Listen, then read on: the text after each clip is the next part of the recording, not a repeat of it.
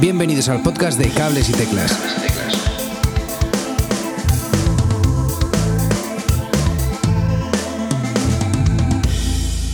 Hola, mi nombre es Edu Herrera, gracias por escuchar Cables y Teclas un día más.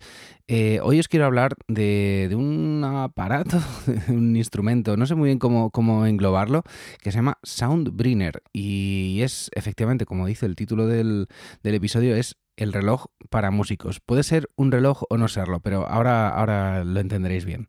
Soundbringer es un dispositivo que se utiliza como metrónomo, áptico. Dicho así es muy raro, pero básicamente te avisa de los tempos mediante, vibración, siendo muy parecido a un reloj con una corona o una anilla luminosa y un aspecto muy, muy robusto.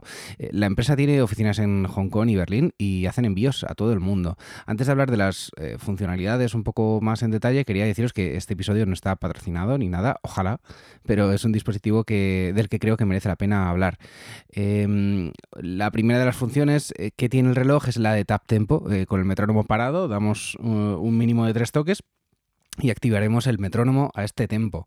Importante, tiene que estar parado. Seguramente sea así eh, como medida de seguridad por si lo pulsamos accidentalmente durante, durante un tema. En cuanto a la, a la colocación, tiene tres tipos de correas diferentes. Se puede poner tanto en la muñeca como en el brazo como en el pecho, con una banda que recorrería nuestro torso de forma horizontal. No sé si eh, me explico, es un poco raro, pero visto, eh, visto puesto no queda, no queda tan mal.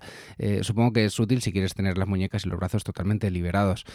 Además, si tienes más de uno o varios miembros de la banda lo tienen, se puede interconectar eh, teniendo todos un master tempo sin necesidad de auriculares. Esto es mm, bastante guay, es una, alternativa bastante guay a tener un, metrónomo en el oído eh, pitándote, pitándote todo el rato.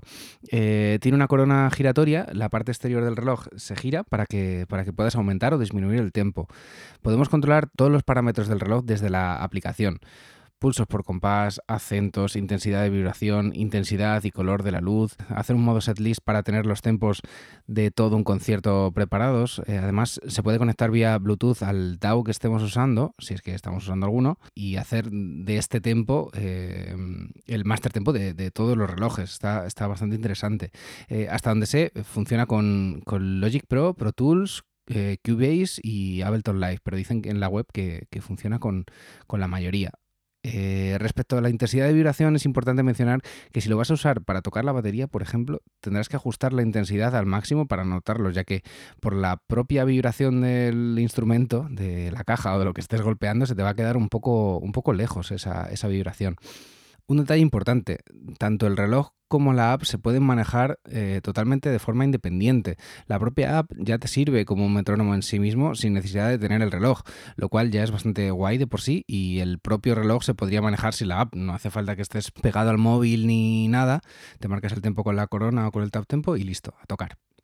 Existe el reloj en, dos versiones, el modelo Pulse, que incluye todo lo mencionado anteriormente, y el Core, que es, además de todo esto, un reloj inteligente que marca la hora. Las notificaciones del teléfono, eh, por si os eh, interesa también, también las marca. Eh, pero es interesante que, esté, que este dispone de, afinador por contacto, y esto es muy guay, por si no queremos tener que llevar un afinador aparte. Tiene también un medidor de decibelios para avisarte si estás escuchando a un volumen muy alto, lo que hay alrededor, o durante demasiado tiempo. Y de paso, pues eso, es un reloj que lo puedes llevar siempre puesto. Eh, el Pulse se puede comprar en su página web desde 99 dólares y el Core 229 dólares. Y tienen algún descuento por el, por el sector educativo, pero se puede encontrar un poco más barato, eso sí, en tiendas como Amazon, eh, Madrid Hi-Fi o Toman y páginas así. Os dejo el enlace a su página web donde veréis algo más de información y de paso algunas imágenes por si no os hacéis mucho la idea de, de lo que es. Así por ir acabando, eh, ¿qué os parece? ¿Os gustan este tipo de ideas? Dejadme algún comentario en, Twitter, en arroba cables y teclas, diciendo qué os parece. A mí lo que me parece es que está, están tardando los smartwatches más caros del mercado en sacar funcionalidades como como que funcionen de verdad eh, de este tipo. Eh, vi alguna aplicación para el Apple Watch cuando lo tuve en su tiempo, pero no termina de funcionar bien. No, mm, eh, la vibración que, tiene no es, no es nada fuerte y se pierde en cuanto empiezas a, tocar. Y fíjate que yo toco el piano, se pierde la vibración. Aparte, la propia mm, tipología del Apple Watch va matando las aplicaciones y si la dejas mucho tiempo en segundo plano, se cierra la aplicación y es, un horror. Un, un, desastre. En ese sentido, creo que sería algo fácil de desarrollar y no le están dando mucho bombo, no sé. Igual, igual es que no tiene un mercado tan amplio.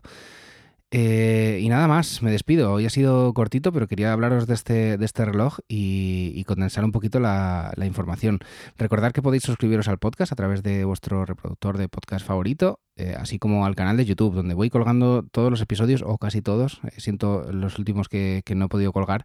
Os dejo de todas formas em, todos los enlaces a, a, mis redes y a YouTube en las notas del episodio.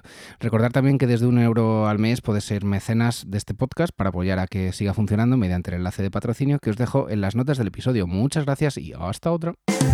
Hasta aquí el programa de hoy. Si te has quedado con ganas de más, suscríbete en las plataformas de podcast habituales. Y puedes seguirme en Twitter en arroba cables y teclas.